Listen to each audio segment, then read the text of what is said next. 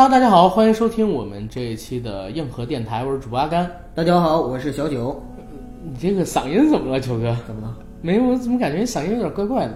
大家好，我是小九。大九好，大家好，等会儿啊。大家好，我是小九。啊，非常高兴呢，又能在空中和大家见面儿。这是我们硬核电台的最新一期节目。这期节目呢，我跟九哥想聊一个我们两个人非常感兴趣，而且之前一直想做但没做的话题嗯，什么话题呢？——外星人。外星人。对我们这期的节目叫做《大话外星人》。哎，这个好玩。对，前两天我跟九哥在想这个节目主题的时候，我们想出了很多的这个方案，但是最终都被否掉了。其实，要不然是因为内容敏感，要不然是因为我们两个人对这个东西并不是特别的了解，有信心能聊好。外星人这个构想呢，当时一提出了，我俩就一拍即合。为什么呢？第一，谁也不能确定是否真的存在外星人；第二，外星人到底什么样儿？最起码听我们节目的人里，我我敢说绝大多数都没见过，对吧？我敢说，听我们节目的绝大多数都是人类。我听咱们节目的几乎都是人类，对，是几乎都已经到百分之一百的那个几乎，嗯，对吧？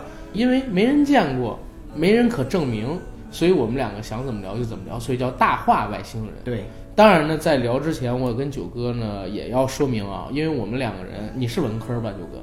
我是理科。你是理科是吧？行，那他们就喷你就行了。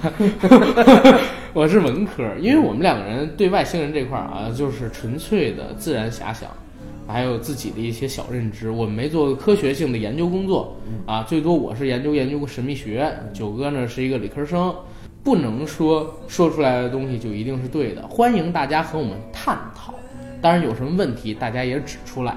啊，这就是我们做这期节目需要提前跟大家沟通的点了。好，进我们今天广告的内容。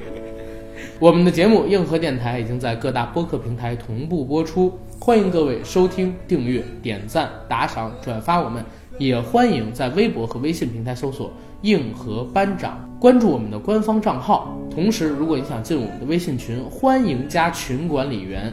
J A C K Y E L Y G T 的个人微信 J K L Y G T，让他拉你进群，和我们一起聊天打屁。同时，泰国游还在招收人的过程当中，到一月三十一号，我们的报名才截止，目前已经出了详细的出行规划 PPT，欢迎加我们的群管理员之后进行获取，然后决定要不要参与我们的泰国行。以下信息呢，我都会写在我们这期节目的附属栏里，欢迎大家阅读。好，广告做完，让我们进今天正式的节目。啊，外星人，唉外星人，我想想啊，我们先来聊一聊自己对外星人最开始的认知是在什么阶段吧好。的，九哥，你是从什么阶段开始认知世界上是有外星人，或者说知晓外星人这个概念的？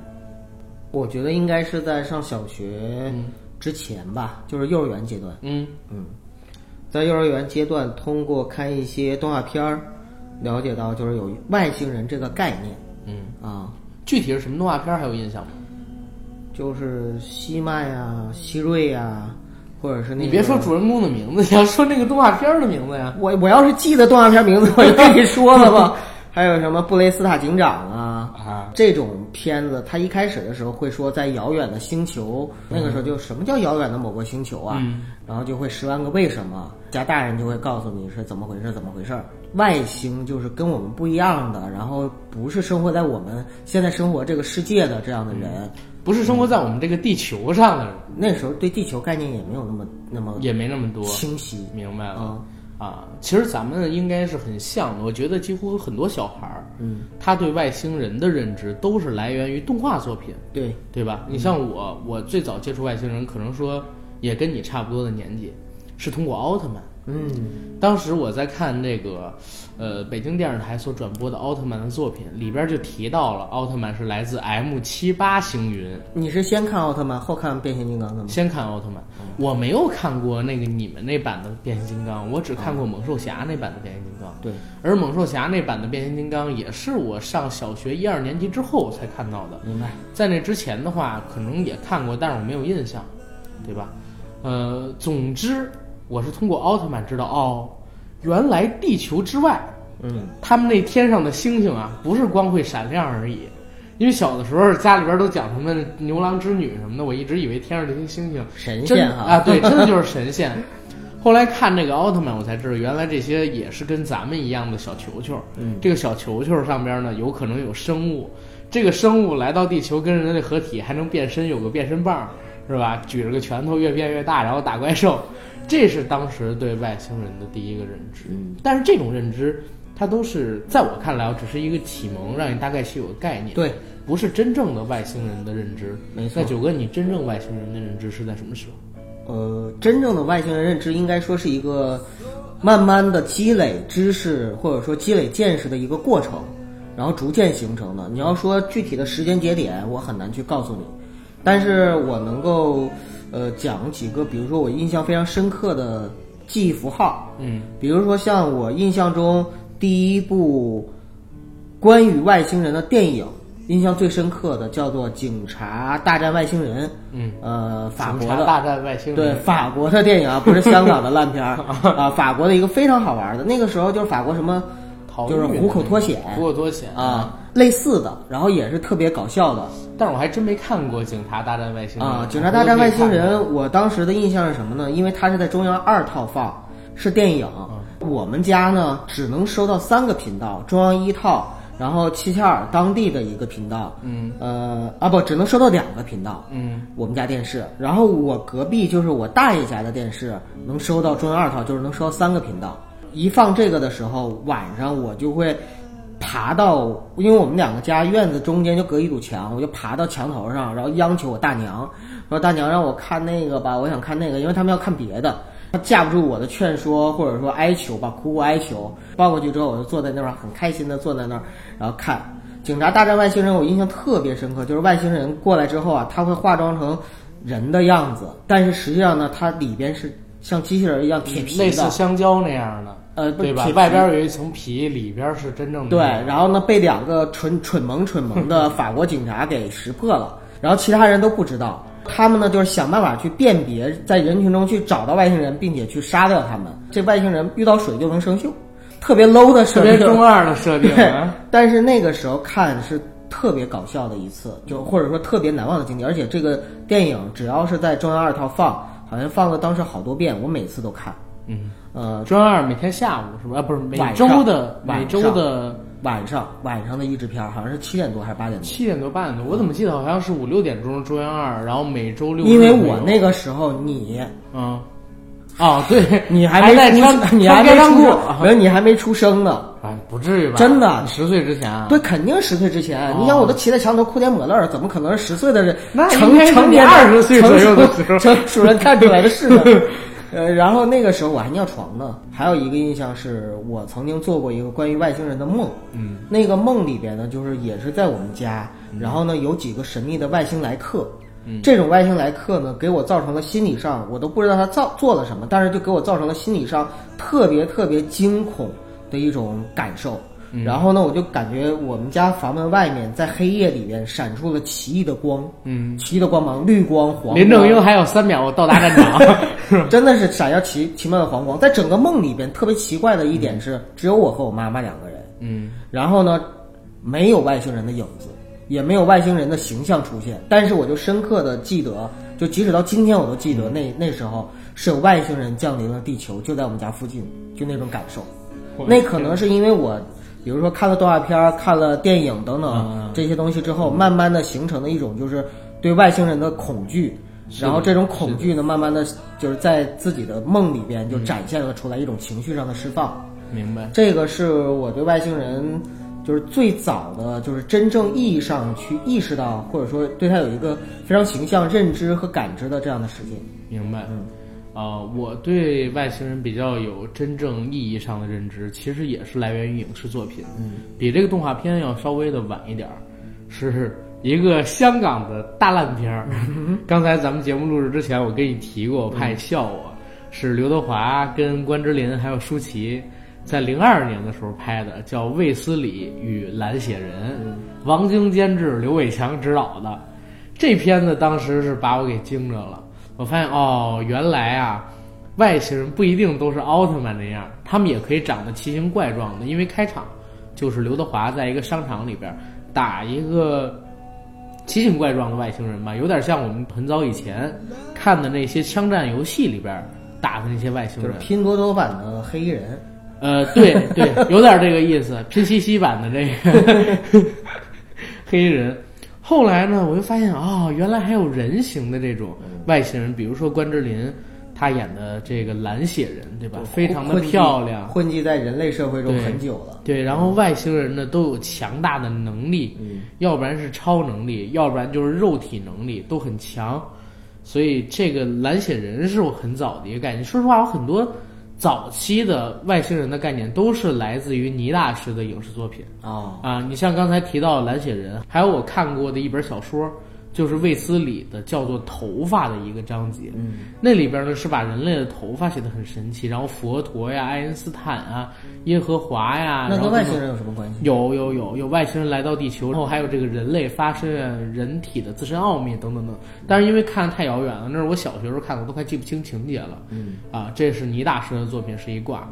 然后呢，还有就是我看到的一些国外的影视作品。你刚才提到黑衣人，嗯，哎，让我想起来哦，黑衣人其实也是我很早期很早期 看到的外星人影视作品。嗯，还有什么黑洞频率、第三类接触、外星人 ET，然后到初中的时候，因为我们家那个时候开始有网了，嗯，达到了一个顶峰。为什么？因为那个时候我接触到了《星球大战》，啊，《星球大战》虽然它是一个软科幻的一个作品，嗯，但是呢，它极大的拓展了我对世界认知的一个边疆。对，啊，尤其是对星际、宇宙这方面的认知，外星的生物原来是有这么多种，无限的宇宙中拥有着不知道像我们人类这样的智慧文明等级的生物有多少种。嗯，这是当时看《星球大战》给我一个非常强烈的冲击吧。我特别能理解，这是一种就是拓一下子拓展了你的呃视野，对，世界观一下子就打开了，就好像是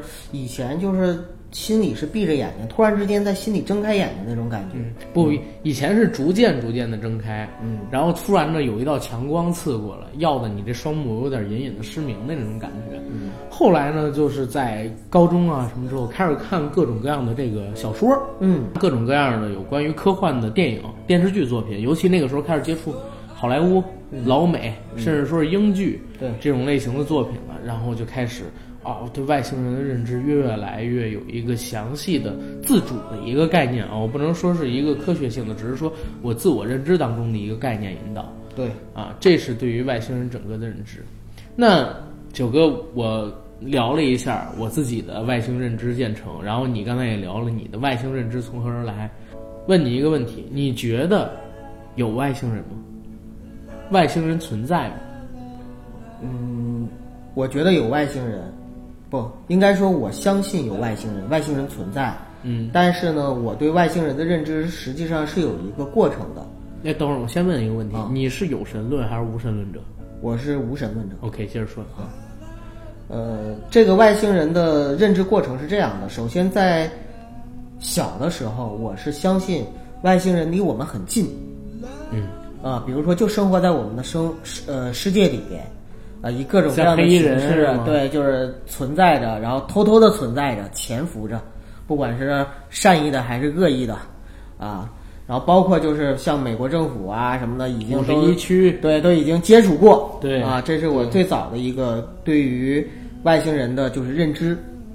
但是到了后来呢，有一度，就是上大学的时候，有一度我是不相信外星人存在的，因为当时我学到的一些理论知识，还有就是一些我自己的科学信仰，嗯就是让我觉得说外星人的存在其实是一个很难证实，但是也很难证伪的事情。对，所以这样的事情的话呢，就是在现如今的社会中，人们更容易去相信他们，但是并不代表就是说它就更应该去存在。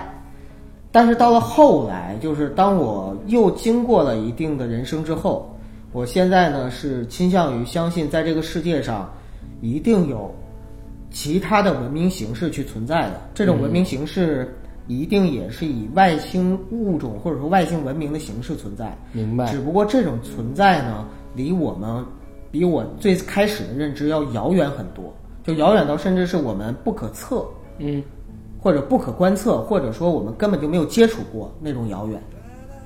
所以现在我的，就是我现在这个人生阶段的认知就是，我相信有外星人，嗯，但是他们的存在就跟上帝一样，就是离我好远好远。你要这么说的话的话，上帝是否存在呢？你打这个比方好像不是特别的准确、哦。某种意义上啊，上帝的存在本身就是一种，就是某种意义上的存在。嗯，明白。OK，其实我也是无神论者。为什么我要先在你沟通之前问你这个问题？因为很多有神论者他是相信神创世的。嗯，你包括现在西方的，因为西方大家可能不知道啊，信仰基督教的人，我们以美国为例，最少占三分之一，甚至比例更高。其中的很多人都认为，我们现在所处的地球啊、世界啊，是在几千年前，然后上帝所创造出来的，在这之前什么都没有，所以他们不太相信有外星人。啊，所以为什么要先把这个结果抛出来？你是有神论、无神论者，不要引起这方面的麻烦。嗯，我们的认知都是建立在我跟九哥两个人相对而言都是无神论者这个基础上的。那我的认知呢，也是这个世界上，呃，大概率是存在外星智慧生命体的。嗯，为什么呢？因为我们都知道，整个宇宙有几百亿光年直径，对吧？在这几百亿光年直径的大小当中呢，存在着数以千亿计的星系，都不是行星。而这些数以千亿计的行星当中，我相信最少，呃，我们按概率算，哪怕是一亿分之一的概率，有一个跟地球声貌相类似的行星，就是说能让生命存活有基础条件的这样的行星，以哪怕是以亿。为分之概率去进行计算，也有上千个，对吧？也有几千个。那如果说再以千分之一的概率去计算这上边会有生命的话，那也会有几个，对吧？那也会有几个星球是存在生命的。何况可能我认为这个概率远比我刚才所说过的要高。这个世界上既然有人类存在，像地球这样的行星，我认为它也不会是个例。那有地球，还有像地球这样的行星存在，我认为。可能说存在外星人是大概率事件，啊，所以我是相信有外星人。但是，九哥刚才说过一点理论，就是外星人是不是跟人类做过接触？外星人呢，是不是一定就拥有远比人类更高的科技？这个我可能是存疑的，因为在我的认知里边，外星人可以分类，啊，分成几个类，从不同的维度分类，比如说从智慧等级上边分类，或者说从文明等级上边分类，一种。是科技远超我们的，一种呢是科技和我们处在差不多同样发展水平的，再有一种呢是，呃，科技落后于我们的。我把它分成这么几类。再有呢就是外星人它是以什么样的形态和什么样的组织构成进行分类，咱们这样的叫做碳基生物嘛。我们有碳基生物的外星人可能分为一类，然后非碳基的又是一类，或者你再细化还有什么类人型外星人啊？像以前我们看到的 E.T. 什么的，都是有着大脑的大眼睛，最起码也还有着一些肢体的，这种都可以叫做类人型。还有非类人型的外生物，比如说像《星河战队》里边那些大虫子。但是我我一直有一个认知上边的一个疑问，当然现在也不叫疑问啊，这是因为我解开了这个问题。就是大家有没有发现，我们很多的影视作品啊、科幻作品当中所阐述出来的外星人，还是在人类。他自有的想象中能够想象出来的外星人，你比如说《阿凡达》，《阿凡达》它就是在人形状的基础上，做一个颜色跟肢体上的变体而已，而异形呢，也是在类人形的基础上面再做一个变化而已。然后我们看到什么《星河舰队》里边大虫子，实际上就是我们地球所生活的一些物种，把它加以改造，就成了外星人。但我在。思考外星人具体该长什么样的时候，我觉得我们不应该被自己的想象所限制住。有可能外星人长得就像人类的房子一样，有可能外星人长得就像人类的山一样，有可能外星人就是另外一个星球上的一条河流，也说不准。而且我说的这种还是有形的载体，也许呃某一种外星人它就是一种无形的能量，他们生活在另外一个维度，他们可以用思维。或者说能量的交接进行交流，等等等等，他们没有男女的性别，就是我们现在很多影视作品中所表述的外星人，还是建立在人类认知上的。外星人应该有一个实体，这个实体应该能让他们走动，应该能让他们凶猛，应该让他们有力量。但实际上，可能外星人远比我们的想象边界要走得更遥远。他们没有实际的形体，或者说他们的形体远突我们的认知，他们不需要移动，等等等等的，这个也说不准。因为需要移动也是人类的一个小认知，而这个认知是非常片面且贫瘠的，在我看来。你刚才说到认知，嗯，就是外星人这个概念，其实在人类的整个的认知里边，它就是一个符号化的存在。，对对对，就你刚才说到的，为什么大部分的或者说绝大部分影视作品里边，外星人都是以人类可以理解的生命形态或形式存在，包括异形，嗯，为什么？包括毒液，为什么？因为人这就涉及到，就是说你对生命、对于外星文明是怎样定义的。对，因为人类的理解范畴里边的东西，才是他能够观测到或者说他能感知到的东西。对，你比如说，呃，有几个理论，有一个理论说，因为人类不是有那个，比如说听力和视力上面的一个就是波段嘛，比如说我我看到的光谱有一个阶有一个有一个波段，然后我听到的频率有一个波段，那么在这个我听到的频率之外的频率我是听不到的，对对对，在我看到的光谱的频率之外，我是看不到的。所以你有没有想过，如果是就在我们身边，我们看不到和我们听不到的地方，可能就有另外一种生命形态存在，你别吓唬我啊！是真的啊。就像以前看人笑话似的，当你觉得孤独的时候，就看鬼片儿，一会儿你就会觉得，哎，背后也有人，桌子底下也有人，床里对对对也有人，柜子里也有。人。对，是这样的，就是很多的科幻作品啊，因为我是大家都知道，我喜欢看科幻世界嘛，嗯从小到大看了很多科幻小说，里边的很多科幻作者，无论是中国的还是外国的，开了很多脑洞。嗯，那包括平行宇宙啊、平行世界呀、包括就是说跟我们哪怕只是一个原子结构的不同，对。然后或者说原子间距的不同，你你不觉得原子这个概念也是在人类的认知里吗？对，就是反正就是因为这个就是物理结构的不同，其嗯实我们是共享着这个地球。对对对，就比如说我现在跟阿甘坐在这儿，然后在我们同样的位置上，可能就有两两个生命体，比如说在打架，或者在吃饭，或者在说话，维度。对，就是跟我们是就像那种穿插，就像灵魂一样，我们看不到他，摸不到他，他也看不到我们，摸不到我们。对，这也是能够就是在理论上、逻辑上去解释很多的见鬼现象。对对对，就是说，我看，就是说我看到一个鬼，比如说头顶上或者是看不到的地方，在我的照片里发现了另外一个头像。很多时候说我们把它当成鬼魂，但是科幻小说里边的解释呢是说这跨是维度异次元的，对异次元的，然后呢突然之间不知道怎么回事跟我们沟通上了。对，呃，这是一种形式。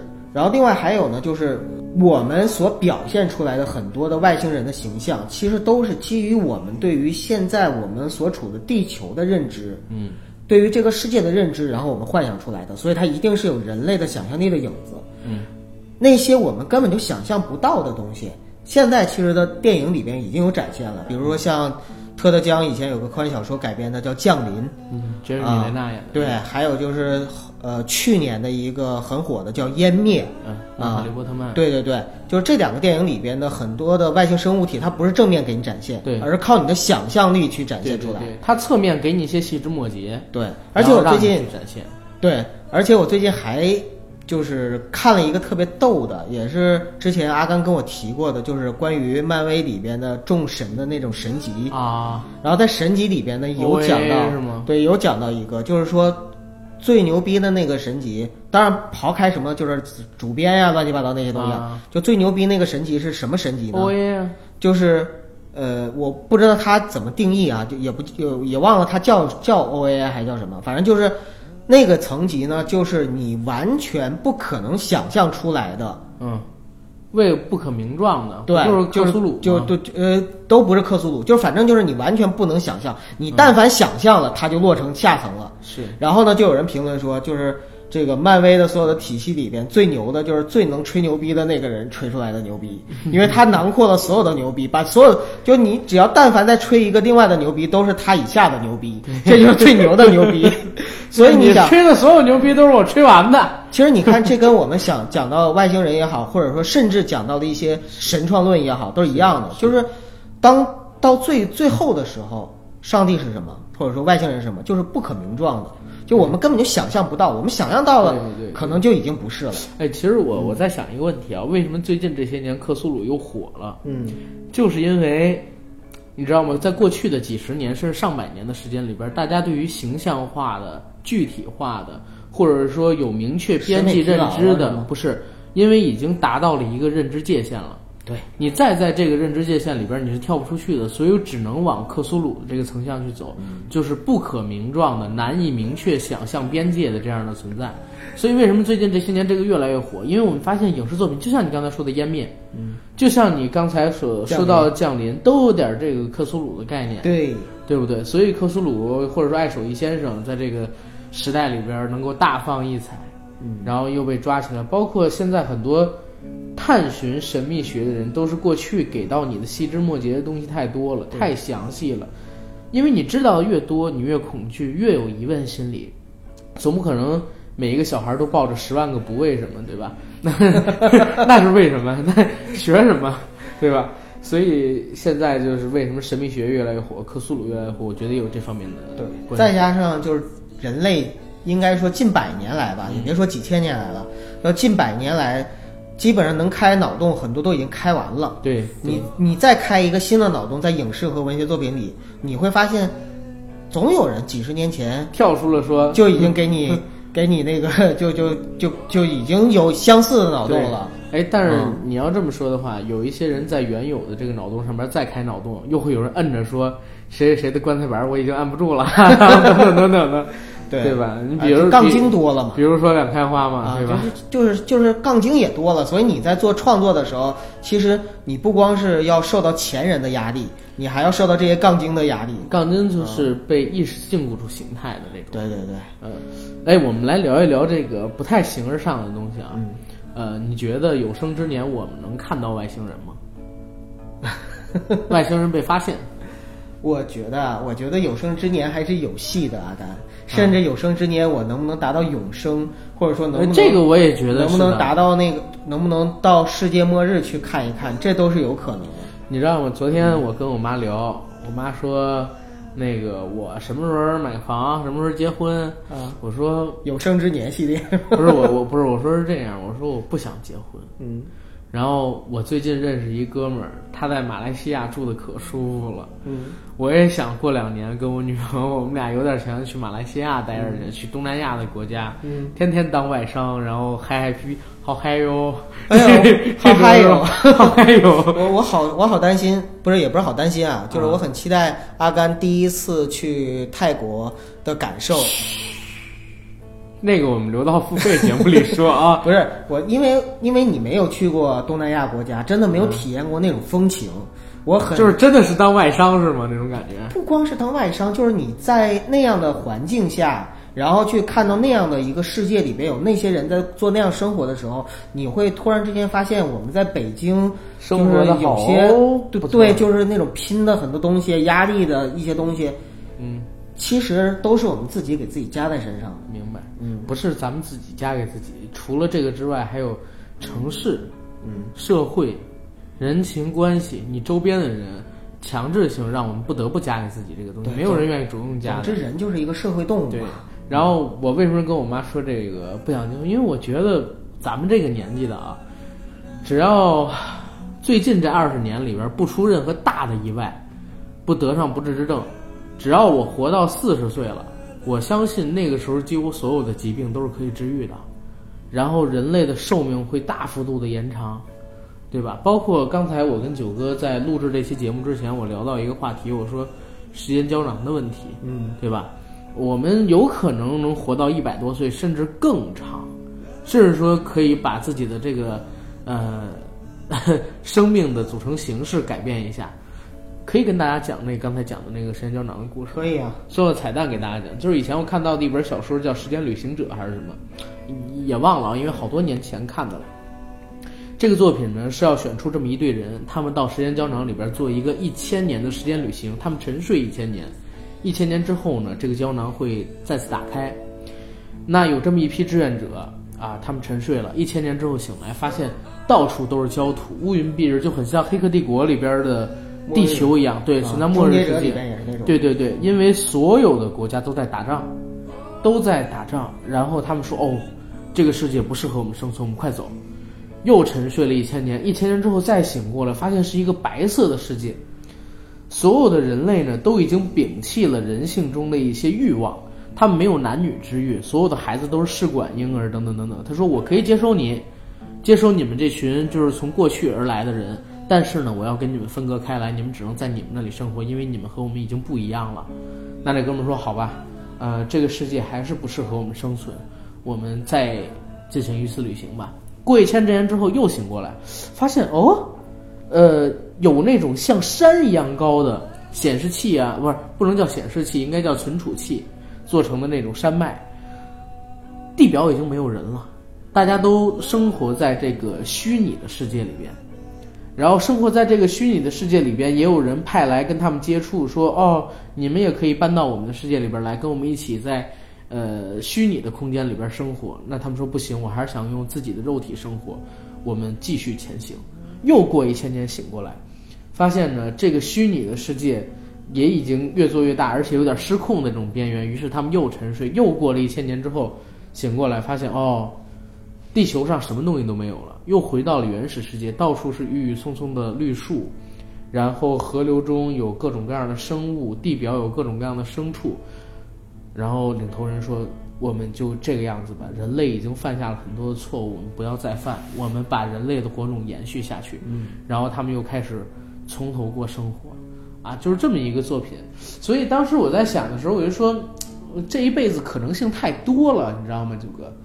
我如果说这么早就把自己禁锢在一个小圈子里边，那该多没意思。嗯，也不是了，谁又没规定让你结婚就一定要结婚一辈子？我结婚是可以的，但是我是不想要小孩儿。也不是了，也没有规定说 生了孩子你就要照顾他一辈子。我谁要照顾孩子一辈子？我等着他照顾我。但是我在想啊，你说，如果有一天我也不会死了，嗯我也不会得病了，嗯，对吧？我为什么还要要孩子？你要孩子就是因为怕自己死，怕自己得病吗？其实要孩子很大的一个目的，不就是为了让自己的生命得以延续吗？也不是，我听过一个最好的说法，嗯或者说至至今为止我最喜欢的一个说法是，其实两个人结婚之后生孩子，是希望能够有另外一个生命参与到我们的生命之中，然后去那我不希望啊。对，你要不希望你就不要呗。啊、我不希望有另外一个生命就参与是进我的因为很多人要孩子，可能是因为大家都要我就要了。嗯但是你像我现在想要孩子，就是因为我我很希望在我的生命中有另外一个人能够参与并见哎，当然我不立 flag 啊，我不知道自己再过几年会不会有别的想法，但是现在我是不希望有人参与到我的生活，我觉得养个孩子太累了。还有就是说白了，嗯，我们不管怎么样说，最最我相信阿甘一定也是跟我一样，我们不希望过那种生活，就是一眼循规能蹈矩一眼能看到头的生活。对，我们再说回外星人啊，嗯为什么？等会儿我还没说我我能不能看见呢？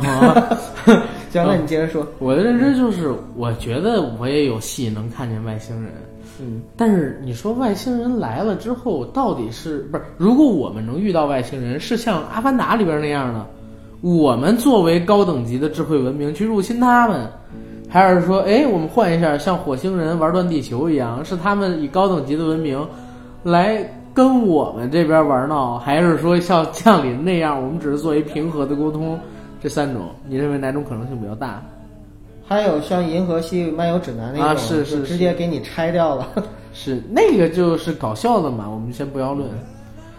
其实我哎，不过我我我先表述一个观点啊，就是我认为如果等级真的有发展到那样的外星文明，我认为啊，它对于地球的资源实际上是看不太上的。是的，但是呢，这个时候《三体》那个黑暗森林理论，它可以起到一定的作用，就是怕我们发展起来，发现它之后去毁灭它，所以会有这样的问题。所以我认为可能说，第一种跟第二种可能性很大，而像降临那样我们平和去交流的可能性很小很小啊。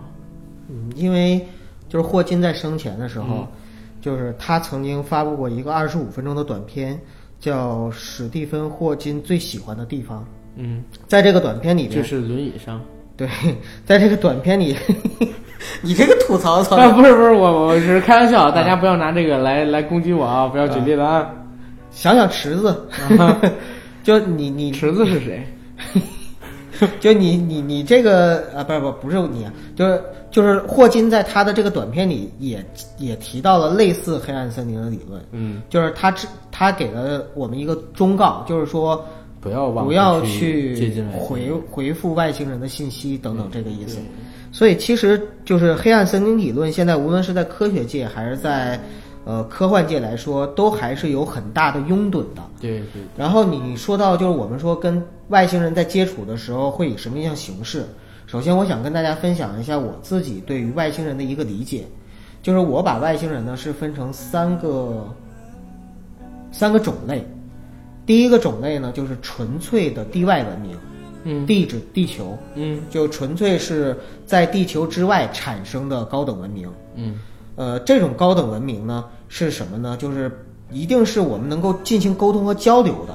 因为如果我们不能进行沟通和交流，有两类啊，比如说我们现在不是人类已经能够到火星啊，甚至探测器都已经可以出太阳系了嘛，对吧？是的，有一天我们到半人马座的时候，到了一个星球上，我们发现了某种生命体，比如说单细胞的或者什么的，这种外星文明，我们可能大家会很兴奋啊，证明终于有外星文明了。但是这这对我来说不叫外星文明，因为它没产生文明，它只是外星生命。嗯，你明白吧？嗯并不是一个可以交流的东西。嗯同样的，就是如果是那种特别高级的文明，高级到我们根本就看不见摸不着它，它也根本感知不到我们，或者不屑于跟我们交流，那对我们来说也是没意义的，对吗？对，所以说，就是我们所谓的地外的外星文明，是我们一定能够接触上，并且能够进行某种程度交流的智慧体，这样的才叫外星生命、外星文明。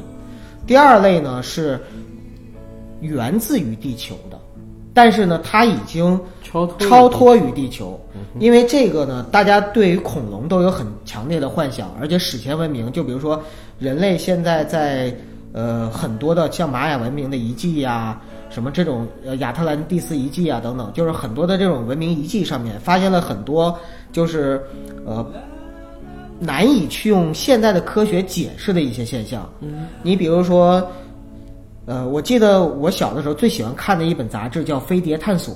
嗯这本杂志是我在看《科幻世界》之前最爱看的一个杂志。前两年的时候，《飞碟探索》停刊了，也就是说，干不下去了。陪伴一代人的这样他们没考虑过干公众号什么的吗？可能也会有，但是我不知道啊。嗯纸媒反正没了，你像现在那个《法制晚报》和《北京晚报》也没了对，啊，就是呃《北京早报》，我说错了。北京晚报。飞碟探索上呢，就讲到了很多，比如说，就在中国，我们就曾经发现了很多的遗迹。当然，我这种遗迹到现在我也不知道到底是杂志瞎写的真的还是假的啊，还是还是还是真真实的新闻。就比如说发现了一个呃几万年前的什么袜子呀，然后那个已经十几年前，但是是张 CD 碟片啊什么的那种。因为人类地球已经有五十多亿年了嘛，但是人类的话出现四十多亿年，呃就约等于五十亿吧，几十亿年吧啊，，几十亿年。然后，但是人类呢，从出现到现在，也才几万年的时间。那之前的那几十亿年里边，就是难道没有就是进化出某种文明，高度发达之后，要么就是彻底毁灭掉，要么就是呃已经星际远航离开了地球，然后去了其他地方嘛？嗯嗯我记得以前看大刘的科幻小说，就是他有一个宇宙，他这个宇宙里边包括诗云，呃，包括呃，我忘了还有其他的几部小说啊，就是这几个小说里边呢，都有一个叫大牙的使者。这个大牙的使者是什么呢？就是他们有一个文明叫吞星者文明，嗯就是他们是一个在宇宙中不断的航行的特别发达的，但是呢又很高等的那样的一个就是像舰队，而这个舰队呢，它来到地球的时候要把地球吞噬掉，嗯，然后归零者就出手了。那倒没有。然后他呢去跟人类交流，说我们可以保留你文明的种子，你以后人类要变成我们豢养的这种就是牲畜，牲畜，啊，然后人类文明就各种跟他谈判嘛。嗯但是最后呢，他们揭露说，其实我们就是你们以前的恐龙，大牙就是一个非常高的暴龙的形态。嗯然后我们就是星际远征之后，现在回来了，回来了，然后我们来源于地球，但是现在我们为了我们自己的这个文明的发展，必须把这个地球吞掉。然后后边还有诗云这个写的就是说他们一起又经历了更高等的文明等等。总之就是在那个大刘写的这个宇宙里边，恐龙就是比人类文明更早去进化，并且远征了，现在又回归的这样一个文明。这是另外一种外星人，也就是说来源于地球，但最后又回到地球的这种，就有点像吴亦凡，本来是一个中国的血统的人，但是呢他去了加拿大，现在回来之后我们管他叫外国人，就这个意思。这是第二类。然后第三类的外星人指的是哪种呢？指的是那种就是比如说现在跟我们现代的人去接触，但是实际上他不是我们现代人，而是从遥远的未来穿越回来的。这种外星人呢，就比如说像哆啦 A 梦，比如说像终结者，终结者跟哆啦 A 梦，你要也画到外星人里边，其实有点夸了。呃，呃因为我们说的他的那个回归，是因为他们还在地球上，对吗？嗯。但是我在科幻小说里看到的很多从遥远的未来穿越回来的，他们他们的已经离对已经是整个，所以我说整个银河系肯定不行啊，整个整个银河系或者说是整个那个外太空全都遍布了各种各样文明的情况对下，对对他们穿越回来跟地球人去进行交流。对，呃，就是我为什么要把我自己的对外星人见解分成这三类呢？因为我个人认为，就是如果未来有一天我能够接触到的外星生命文明，嗯。最有可能的形态，我认为应该是第三类，就是穿越者穿越者。啊，对，其实穿越还是一个伪命题。是一个伪命题。你认为穿越能够存在吗？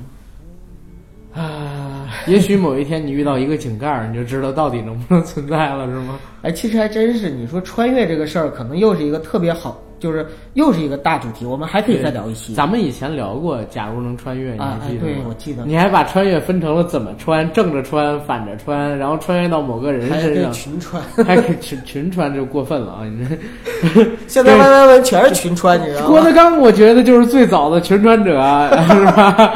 我要做一个倾国倾城的女人，哎呀，啪弄成了那个什么潘金莲儿，然后嫂嫂武松有话要讲，我要穿越成一个武功盖世的人，啪，东方不败拿着一根针，令狐冲，你今天 对对对，我要穿越成一个权倾朝野的人，啪，联姻啊，我 是吧？那我要穿越成一个武将，然后对面对面关羽，关羽说：“华雄，你不要闹。”对吧？穿越这就是一个伪命题。但是说回这个外星人，啊说回外星人，咱们以后可以再聊一些穿越。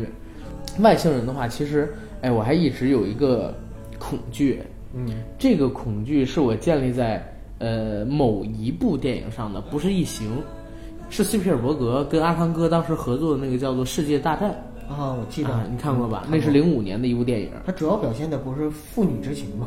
对父女，呃父与女之情，啊？不是父女之情 啊。他那个电影讲的是啥？就是天外来客外星人，嘣，砸到地底下，然后从地底里长出来，长出来之后开始各种吞食人，把人打成血泥、肉浆，吸收完之后变成一种给养品，播撒在大地上，把大地改造成他们所能适应的一个环境。那个片子虽然不是 R 级，但是我觉得是卡着 R 级的边儿做的。小的时候电视上边常放，当时还真的是把我吓着。他给你留下阴影了，是吧？留下阴影，就有点像你知道斯皮尔伯格的电影，它虽然是一些偏向于儿童向的啊，但是总会有一些吓你的影子，嗯。比如就像大白鲨里，大白鲨神出鬼没的，是。还有这个侏罗纪公园的第一部里边，就在餐桌餐厅里边，小孩在餐柜后躲着，然后一个迅猛龙在那个餐柜的另外一面，然后突然探出头来，然后抱起眼睛，哗，这样一声。而到了这个世界之战里边，也有类似的情节，就是一个像蚯蚓一样的触手，头部呢是一个大眼睛，他探到一个地下室里，地下室里边有水，阴暗潮湿。阿汤哥，然后还有他的女儿，还有另外一个配角，对，都躲在那个黑屋子里边，他们一点声音都不能出，然后要躲避那个像触手一样的呃蚯蚓去探寻他们。在那个躲避的过程当中，结果发现了他的女儿，把他女儿给抓了。然后阿汤哥冲过去，发现人像猴子一样被关在这个小牢笼里，然后一个一个的被他吞噬掉，变成血浆，对吧？但是那个片子最逗的一个结果是，哦，其实我们不需要抗争，外星人自己就全死了，因为他们适应不了地球的环境。我觉得这个还挺奇葩的，我也不知道是不是，因为那片子好久没看了，我也不知道是不是斯导。呃，博导、格导，他这么一个大导演留下的一个玩笑还是什么？但是那个给我留下了很深的印象。怎么说呢？就是外星人啊，其实他这里边展现出来的，反而是我认为就是最接近真实的一种可能。也就是说，外星人不一定会跟人类就一定要交流，对，或者说我一定要就不交流啊！我干嘛要跟你讲道理呢？对，我干嘛要按照你人类的这种人性去讲道理呢？因为在宇宙中有各种各样的存在，不同的生命形式，它会造成不同的那种就是，比如说逻辑想法，或者说那种道理。而且人类有情感，不代表外星人是有情感的。人类有伦理，不代表外星人有伦理。对，因为那天我跟九哥在定下这个概念的时候，我们俩我们两个聊，如果说外星人是无性繁殖，嗯，如果外星人甚至都不是依靠繁殖，而是靠分裂，他就没有爱情、友情、亲情这些东西了。对，没有爱情、友情、亲情。那如果说没有爱情、友情、亲情的话，他看见一个男人，呃，在救自己的女儿，拼了命又流泪，他是其实是完全不理解的。对，在他不理解的情况下，他为什么要有怜悯之心？其实我们俩当时在聊这个概念，我女朋友一下就拍我说：“没有性就没有爱了吗？不一定啊，对吧？你魂儿那么差，我现在不爱。还有一个就是，无论是影视作品还是文学作品，嗯，它之所以就是总会发，我们总会发现外星人有这样那样的破绽，嗯，啊，对。但我觉得其实就是给，就是给我们这些受众一个希望而已。真的就是一个希望，但是我觉得最扯的一个破绽是《火星人玩转地球》里边，就放首音乐，然后哦的梆，全变烟花了，那个太扯淡了。嗯，哎，我们来各自聊一部自己最喜欢的外星人的影视作品吧。好啊，啊，你先来吧，那我想一想。我，我其实最喜欢的外星人的影视作品还真的是 E.T.，嗯，啊，因为我觉得那个虽然就是很儿童，很合家欢。然后很软，但是它确实是我小的时候看的很温馨的一个外星人的电影，啊，就是一个类人型的外星人，来到了我们的星呃，来到了我们的星球上，寄居在一个小男孩的家里，跟小男孩还有他的朋友们建立起友谊，最后坐在他们的自行车里，然后由小男孩送他去他要去的那个地方。回到自己的星球嘛，然后他们一起骑在自行车上，通过这个外星人的能力，自行车漂浮起来，在天空中开始骑的那么一个桥段，确实是很温馨。我觉得斯皮尔伯格这个人很奇怪，你知道吗？一方面呢，他总是会有这种童梦的作品出现，就是他心里边是有孩子，包括我们去年看到的《头号玩家》，呃，也包括之前我们看到的《圆梦巨人》啊，然后呃，包括我们看到的《侏罗纪公园》。还有现在看到的这个外星人 E.T.，嗯，但是呢，一方面我又感觉他心里边有一种极其冷静，甚至说冷漠克制的一种人格存在。这种人格呢，促使他能够拍成像《辛德勒的名单》，然后《子语》，然后让他拍成像我们现在看到的《世界大战外星人》这样的。电影这个就让我觉得很很很奇怪，当然有可能艺术家都是这样分裂，伟大的导演都是这个样子。这反而是统一的，嗯，因为其实孩子才是最残酷的，哎，真的是，对吧？嗯，因为孩子他的善恶观都很极致，对，所以就容易做成。你像我小的时候，我见过，我我不知道这个尺度会不会大啊？如果有小孩的，可以把小孩耳朵堵上听。我小时候见过，就是我们家邻居的几个孩子。把一条狗绑在树上，然后拿石头砸那个狗，砸那个狗，砸的那狗满身是血，有口子，然后也不把那狗从上面解下来。后来到那是下午两三点钟，下午晚上应该是五六点钟的时候，有人把那狗解下，是大人给解下来了，然后打那几个孩子。那狗当时没死，但是过两天又让那群孩子给打死了，因为那群孩子因为这狗挨揍了。孩子其实最难学到的东西，或者说最不好学的东西是什么？其实就是悲悯，悲悯。为什么？跟克制。对，其实克制。呃，因为这些东西其实恰恰是更高级的一种情感，而不是人类的一种本性，释放是本性，对克制是释后天的情感本。性，所以就是孩子他在出生的那一刻开始，他更多的是一种，因为为了生存嘛，他比如说学会索取克制的过程啊，然后那个就是各种各种各样的去试验呐、尝试啊，他尝试感知刺激他的一些生理上的反应，嗯才知道了冷暖啊、痛啊，然后甜、酸甜苦辣等等各种各样的东西。嗯，嗯，你觉得最深的一我我觉部作品？得印象最深的，其实你刚才说完之后，我反复的想了想，把大众的、小众的全都捋了一遍。我结果你想到了我想到了蓝血人 蓝血人，其实我看还挺喜欢。是吧就我我想到两个两个系列吧，一个是其实你最喜欢的，就是老雷的异形系列，啊，因为我觉得所有的外星人里边，就是雷公，对，就所有的这些外星人的这个体系里边吧，就真正的能够有更深层次的哲学思辨的，反而是异形嗯，啊。这个具体的往深了都不用聊了，对，因为这个异形的话确实太太值得聊了。然后第二个呢是跟它应该处于两个极端的，因为异形展现其实是人类对于外太空的一种恐惧，对。然后另外一个呢，恰恰展现的是人类对于外太空的一种希望。变形金刚啊，超人，啊，超人，嗯，哦，就是把地球作为他的第二家园，而且人类就是就是相当于是救世主，而且是一个外星的救世主。是超人，其实他这个形象就是人类对于自己的一个终极完美形象的一个刻画。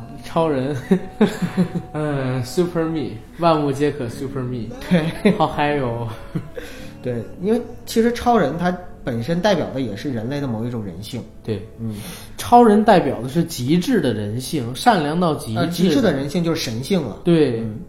神性、人性、兽性其实是三位一体的。对，在超人的电影里边，克洛伊呃那个在超人的电影克拉克。对在超人的电影里边，路易斯是人性，嗯，呃，克拉克是神性，然后卢瑟呃，卢瑟是兽性，嗯，就是这三性共为一体。超人还真的是一部很牛逼的作品。其实超人要是去聊的话，或者说就是去解读的话，它里边的那个思想的深刻性，其实不一定比异形要差的。它的从历史到受众，再到这个这么多年来那个，超人的思想性其实还真的是从上个世纪七十年代之后才开始专有，在那之前，冷战期间，其实它有很大的一个是是有影响，但是他最开始的时候是完全没有的，但是过了一段时间创造出来嘛。对对对其实你说像这些角色形象，包括异形，它也不完全属于老雷的。对，包括超人，他也不完全属于某一个漫画家或者创作者，而是这么多年来，就是他的创作者们，然后再加上他的这个拥趸，拥趸，慢慢的这些人一起创作出来的文化。对，就像你说孙悟空，难道只属于吴承恩吗？孙悟空当然是属于张承恩的呀，为什么要属于吴承恩？就是西游也不一定属于某一个作者了，就是因为不不，一万个人心里只只 有一只有一个孙悟空。对呀、就是这么说。就我还记得吗？前些日子我在写那个 EVA 的文章嗯，EVA 的文章里边我提到一个概念，就是我从那个 EVA 的官方论坛里边看到的，就是里边在说安野秀明，其实他在最开始编撰 EVA 的动画作品的时候，其实他没有想到这么大的世界观，对对对对对，甚至没想到怎么收尾。但是因为这个作品它开始做了之后，它是逐步放送的，你知道吗？它不是一次性画完然后放给你，它是边画然后边拍。在当时制作的过程当中，有太多人喜欢 EVA 了，读者开始给他脑补世界观。其实 EVA 的世界观，你仅看一部动画，你会觉得狗屁不通，就不是不能说狗屁不通，有很多地方不能自圆其说。是的，结果天才的网友们，或者说这个粉丝们，因为他们天天给这安野秀明写信，居然给拼凑起了一个既繁复又完整又神奇惊人、达到一致的这种世界观。所以安野秀明就直接使用了这个世界观，导致因为后边的剧情超出了安野秀明的控制，跟他最开始的时候想做的那个动画都开始有了区别，但是却成了一部神作。所以你看，任何一部伟大的作品，无论是影视作品还是文学作品，包括艺术作品，它的伟大其实不仅仅或者说原创者很难很难只是原创者本身有多伟大，对。而是说他真正的跟时代一起。时代跟这个受众绝大多数人产生了互动，对，而这种互动造成了一种文化现象。而且又引申了作品未来要走的路。对，啊影就是响真正真正让这个作品成为了不是某一个作者本人的东西，而是这个时代的智慧的结晶。在这样的情况下呢，这个作品才变得伟大。对所以我们的听友如果有想要去做文艺创作的，大家就可以去思考一个方向，就是说我们不要说我们现在就憋着说我要做一个伟大的作品出来，那样你很难去做出来。但你是你先做个作品出来不，是你要沉浸在沉浸在生活里边，沉浸在生活里边，然后你去做一个东西出来呢，这个东西一定要有很多接口，要有很多的那种就是可以跟别人互动的接口，这个作品才能够更加的形象和丰满。对，你要是完全封闭了，说我做一个东西出来，这个东西你也不能改，你也不能改，谁都不能改，只有我一个人说了算。那要是这样的话，这个东西肯定是死的东西，嗯，它不会是一个真正真正伟大的东西。对。然后再说回外星人啊，这飘有点远。罗纳尔多，呃，外星人罗纳尔多，嗯，哎，你看过黑人吧，九哥？当然了，你觉得黑人里边那个概念，他不是说吗？其实地球上有很多牛逼的人，啊，都是外星星人假扮的。对，啊，当时里边提到了迈克尔·杰克逊，实际上是一个那个外星情报局的外星特工。对，然后那个猫王也是外星人，玛丽莲梦露也是外星人。玛丽莲梦露最后还还是因为这个事儿被他们给强行收回的，伪造成死的这个象象。然后如果说，哎，对了，第二部里边还出现了姚明，说姚明是外星人，嗯对吧？嗯，然后我们来想想啊，就是如果说这个东西是可行的话，身边有谁是外星人？马云，我跟你说想到，就你马云不要因为人家长得像外星人，你说是外星人好吗？嗯，外星人，哎，我说真的，我有一个认知当中的，就是存在于近现代社会的人，我真的觉得他是外星人。谁呀？戴笠，我我一直觉得戴笠这个人特别神奇，就是中国历我知道啊，，为什么呢？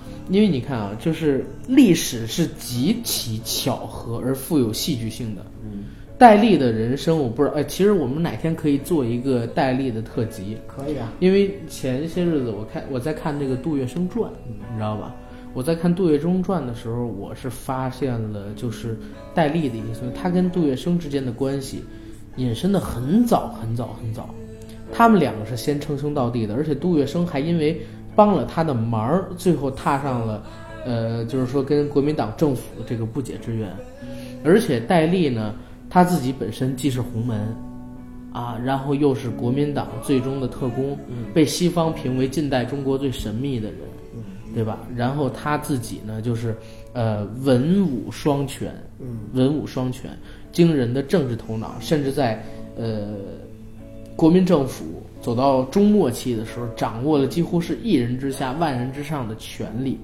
他跟蒋介石之间的关系也很值得玩味，然后甚至说，呃，戴笠他的死亡也是很神奇的，而且他的男女之情就特别符合一个穿越过去的这样人的设定，你知道吗？嗯，就他不一定是外星人，但也有可能是穿越的。对对对，我我就觉得戴笠这个人特别神奇，啊，大家有兴趣的话，可以真的去了解一下戴笠。我们现在所看到的所有，呃，民国时期或者说是国共战争时期所看到、解放战争时期所看到的这些有关于特工的作品题材，总会有一个人就是戴笠。名字不断的被提起，但是呢，一直表现他都是侧面视角，从来没有以他主角的身份去体现的。这个我觉得大家可以去了解一下。好像还真没有什么戴笠传什么没有的出来啊。有戴笠传的小说，但是那个小说他们都是都不是影视作品，影视作品很少我就是说没有嘛，啊。对，戴笠的小说有，但是那个小说我觉得就是很歪歪的那种。很歪歪的那种，你知道吗？就是戴笠可能是现代版的韦小宝，你知道吗？跟这个人物设定特别像。嗯你看，又跟江湖有关系，嗯，对吧？又跟当朝者有关系然然后一人之下，万人之之上啊而且好多女人都喜欢他，你知道吗？而且文武双全，呃，这点可能跟韦小宝不太一样，但是也可以算了啊，也可以，也也可以算了，就是这个是一点不会。对，这个是戴笠。然后还有一个我认知当中近现代或者说就现在当代的中国一个比较像，不是世界上一个比较像外星人的人，就是马斯克。嗯，马斯克在我看来也是一个极其神奇的人。他的大胆，他的呃叫疯狂的天才吧，可以这么说，应该是不过分。他的理想都不像一个正常的地球人能够想到的。然后每周工作一百小时，这也不是一般人能够做到的啊。也就中国的这些程序员们比他更累一些。那你说，如果你是一个外星人，你隐藏在地球上的时候，你会愿意像马斯克那样子，就是做一个非常高调的人呢，还是愿意像戴笠那样做一个很神秘的人呢？戴笠是既高调又神秘。那你会做一个低调的普通人吗？我感觉不会，因为就是你有能力就一定要施展，是那种感觉吗？对，一个是有能力一定要施展。一个是我如果来到地球只有我自己一个人的话，我肯定是背负着一些东西，要不然我是因为意外来的，要不然我是因为任务来的，对吧？只可能是两种情况。如果我是因为意外来的，我肯定想回到我原本的社会里边去，那我就要做马斯克那样的事情，利用我的能量知识。那如果说我是带着任务来的，我更应该去做一番事业，掌握一些庞大的资源，对不对？就像那个《三体》里边，三体组织那叫什么一什么呢？E 呃 E T O 呃 E T O 不是那个那个男生，就是那个三体组织的那个会长叫伊什么着？啊伊文斯，对伊文斯，啊要做这样的人。然后你认知当中的外星人呢？到底是你别说马云啊，不是因为我已经啊在十几年前都已经过了幻想的年纪，所以在我这个年纪的话，真的就没有幻想过谁是外星人。嗯，你要让我想的话，我现在你看。你看我这个手的方向，你让我让我能想到。看我这个手的方向，你这 阿甘，哎哎，你这你别这么说，别这么夸我行不行？别这样。阿甘就是一个外星人，别别这么着啊！来自奥特曼星星。哎，外星人这个东西其实离我们有点遥远，但是我觉得聊聊挺好玩的。不是，你要说外星人，我想到的就是历史人物的话，你比如说像吕洞宾啊。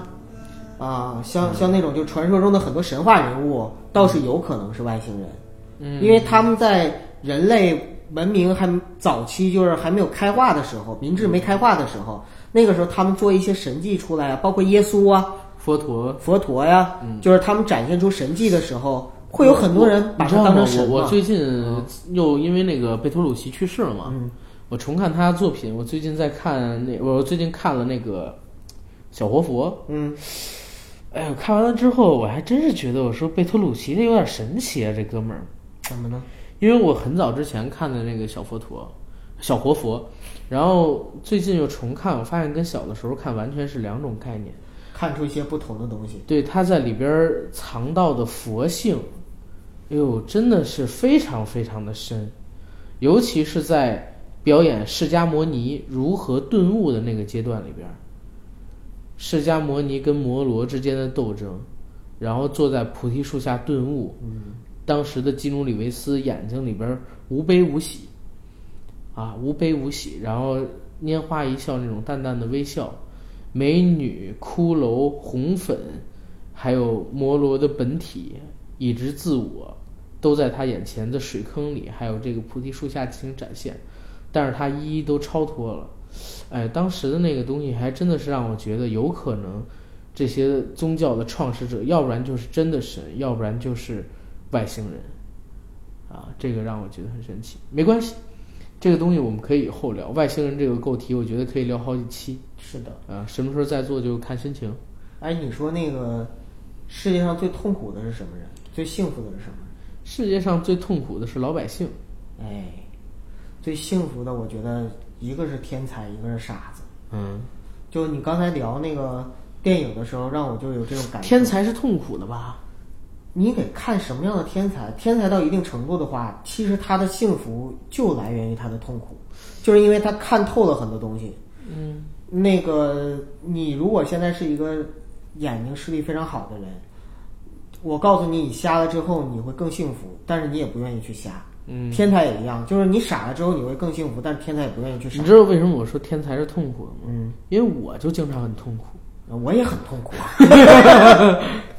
对啊，因为确实是我们之所以痛苦，是因为我们还不够天才，嗯，嗯，所以我们还是痛苦的老百姓。